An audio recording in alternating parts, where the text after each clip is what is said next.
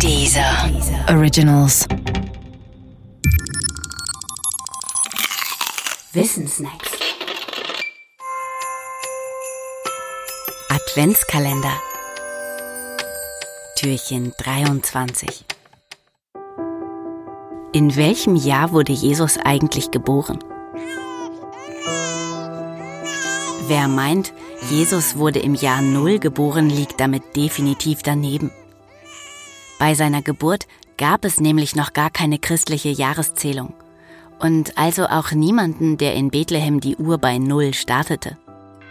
Zählung und Unterteilung der Jahre in vor Christus und nach Christus wurden erst spät eingeführt, nämlich ungefähr 1000 Jahre nach der Geburt Christi.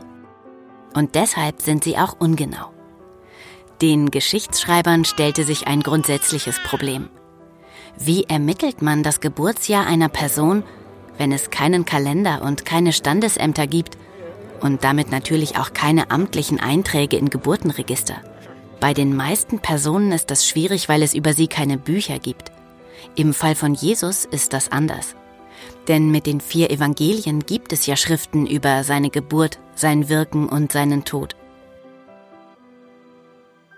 Als Datenquelle haben sie aber zwei Nachteile. Erstens sind sie keine zeitnahen Berichte, sondern spätere Niederschriften. Man sagt, das älteste Evangelium sei erst 30 bis 40 Jahre nach dem Tod Christi entstanden. Die anderen noch später. Deshalb sind die Evangelien für zeitgeschichtliche Angaben mit Unsicherheiten behaftet. Zweitens gibt es insgesamt nur wenige zeitgeschichtliche Angaben und die sind zum Teil auch noch widersprüchlich.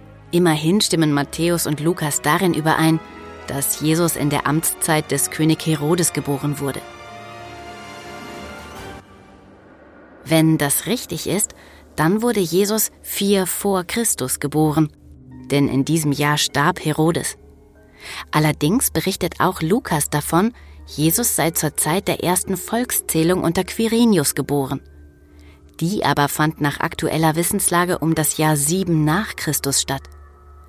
Das wiederum passt nicht zu Herodes. Was also tun? Also, es gibt Hinweise darauf, dass eine erste Volkszählung tatsächlich um das Jahr 7 vor Christus durchgeführt worden sein könnte. Und wenn das stimmte, dann läge das Geburtsjahr Christi zwischen 7 und 4 vor Christus. Das ist auch die heutige Lehrmeinung. Auf den ersten Blick ist er also gewissermaßen vor sich selbst geboren worden. Übrigens, selbst nach christlicher Kalenderrechnung kann Jesus niemals im Jahr Null geboren sein. Und zwar aus einem einfachen Grund.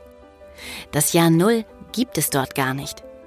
In dieser Kalenderrechnung ist das Jahr vor dem Jahr 1 nach Christus, nämlich nicht das Jahr Null, sondern das Jahr 1 vor Christus.